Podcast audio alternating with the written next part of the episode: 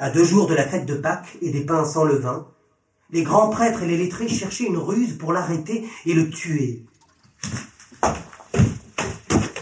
Pendant la fête, au milieu de la foule, on ne peut pas, disait-il. Cela ferait trop désordre. Lui, pendant ce temps, se trouvait à Béthanie, étendu pour le repas dans la maison de Simon le lépreux. Une femme arriva portant un flacon d'albâtre qui contenait un onguent parfumé de grand prix. Elle le brisa et répandit le parfum sur sa tête. Certains s'en indignèrent. Quelle idée de gaspiller cet onguent On aurait pu en tirer facilement trois cents deniers et les donner aux pauvres Ils étaient furieux contre elle. Mais Jésus dit Laissez-la donc. Pourquoi lui faire de la peine? C'est bien ce qu'elle a fait pour moi. Les pauvres, vous en aurez toujours sous la main. Vous pourrez leur faire tout le bien que vous voudrez, mais moi, vous ne m'aurez pas toujours. En parfumant d'avance mon corps pour le tombeau, elle a fait tout ce qui était en son pouvoir. Je vous l'assure, partout, dans le monde entier où sera proclamé l'Évangile, on gardera aussi la mémoire de ce qu'a fait cette femme.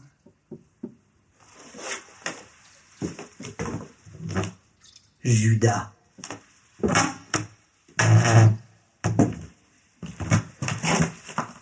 L'homme au couteau, qui était l'un des douze, alla trouver les grands prêtres pour proposer de le leur livrer. Ils l'écoutèrent, contents, et lui promirent de l'argent. Il se mit à chercher le moyen et le moment. Le premier jour des pains sans levain, où l'on sacrifie l'agneau de la Pâque, ses disciples dirent à Jésus, Où veux-tu que nous fassions les préparatifs pour que tu manges l'agneau de la Pâque? Il envoya deux d'entre eux. Allez en ville. Vous rencontrerez un homme portant une jarre d'eau.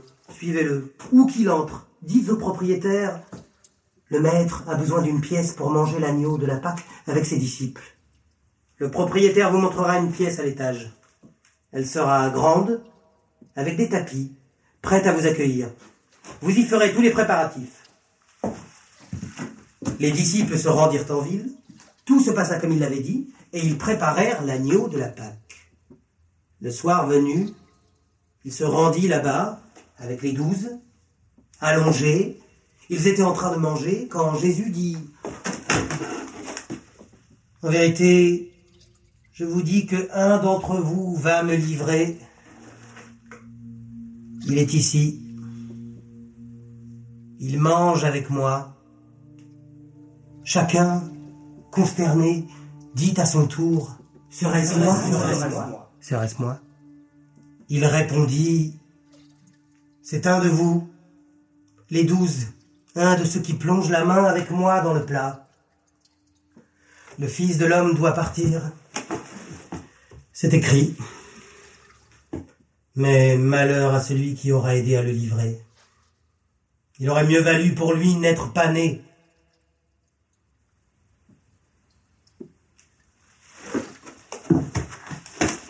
Comme il s'était remis à manger, il prit le pain, le bénit, le rompit et le leur donna en disant Prenez ce pain, c'est moi. Puis il prit une coupe, rendit grâce et la leur donna. Ils y burent tous. Il dit, Et ce vin, c'est mon sang, le sang de l'alliance versé pour tous. Je ne boirai plus de vin avant d'être dans le royaume de Dieu, et celui-là sera du vin nouveau.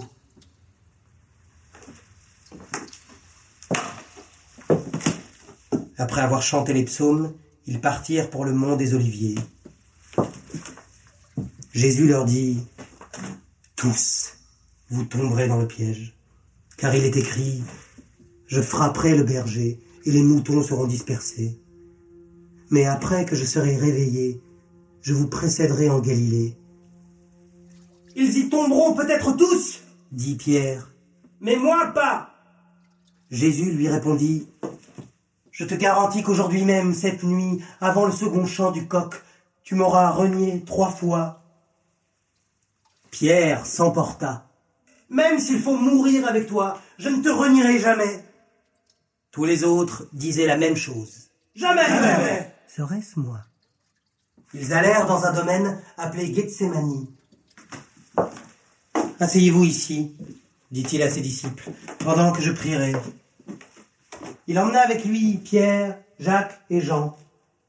L'effroi et la détresse le gagnaient. Il leur dit, Mon âme est triste à en mourir. Restez ici. Restez éveillés. S'éloignant un peu, il tomba à terre. Il pria pour que, si c'était possible, l'heure passe loin de lui.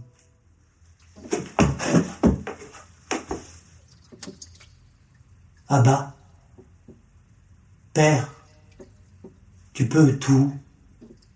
Écarte de moi cette coupe, mais non pas ce que je veux, ce que tu veux, toi. Il revint vers les trois et les trouva endormis.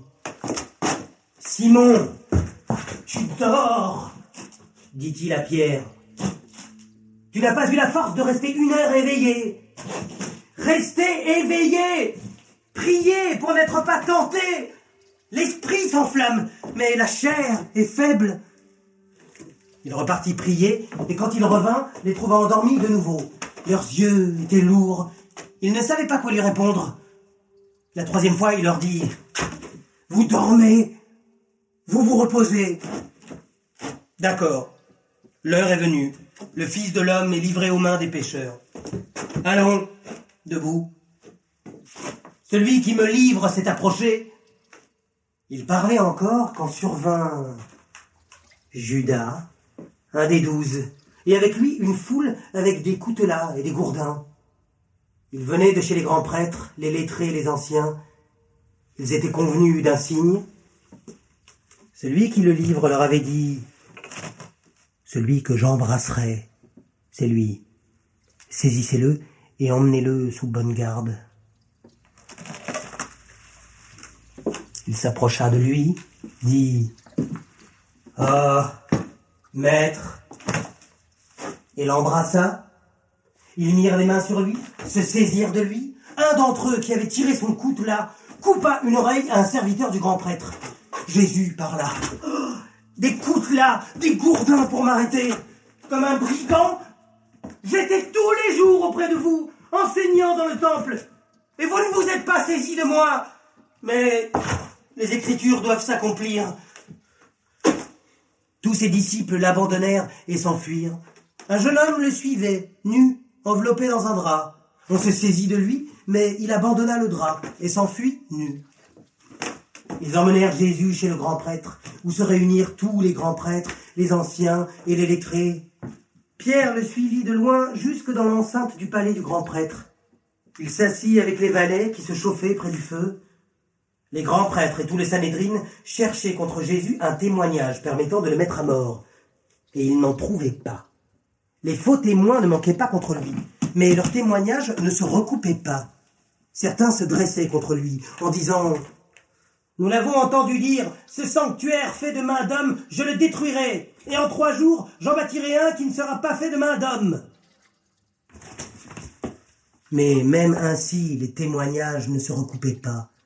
Le grand prêtre se leva et interrogea Jésus. Tu ne réponds rien? Que dis-tu de ces témoignages contre toi? Jésus se taisait. Il ne répondait rien. Le grand prêtre l'interrogea de nouveau. Est-ce que tu es le Christ, le Fils du béni? Je le suis, dit Jésus et vous verrez le Fils de l'homme assis à la droite de la puissance et venant avec les nuées du ciel. Qu'avons-nous encore besoin de témoins? dit le grand prêtre en déchirant ses vêtements. Vous avez entendu ce blasphème? Qu'en pensez-vous? Tous déclarèrent qu'il méritait la mort. Certains se mirent à cracher sur lui, à l'aveugler, à le gifler, et lui disaient Eh bien, prophétise Et les valets le frappaient au visage. Pierre était en bas dans la cour du palais, une servante du grand prêtre le vit en train de se chauffer. Elle le dévisagea et dit Toi aussi, tu étais avec Jésus, le Nazarénien. Mais il nia. Euh, je ne le connais pas. Je ne sais pas de quoi tu parles. Et il sortit sur le porche. Un coq chanta. Il fait partie de la bande répétait la servante. Mais Pierre continuait à nier. Au bout d'un moment, ceux qui se trouvaient là lui dirent T'en es sûr, tu en fais partie. D'ailleurs, tu es galiléen. Il jura Je ne sais même pas de quel homme vous parlez. Pour la seconde fois, un coq chanta. Pierre se rappela ce que lui avait dit Jésus.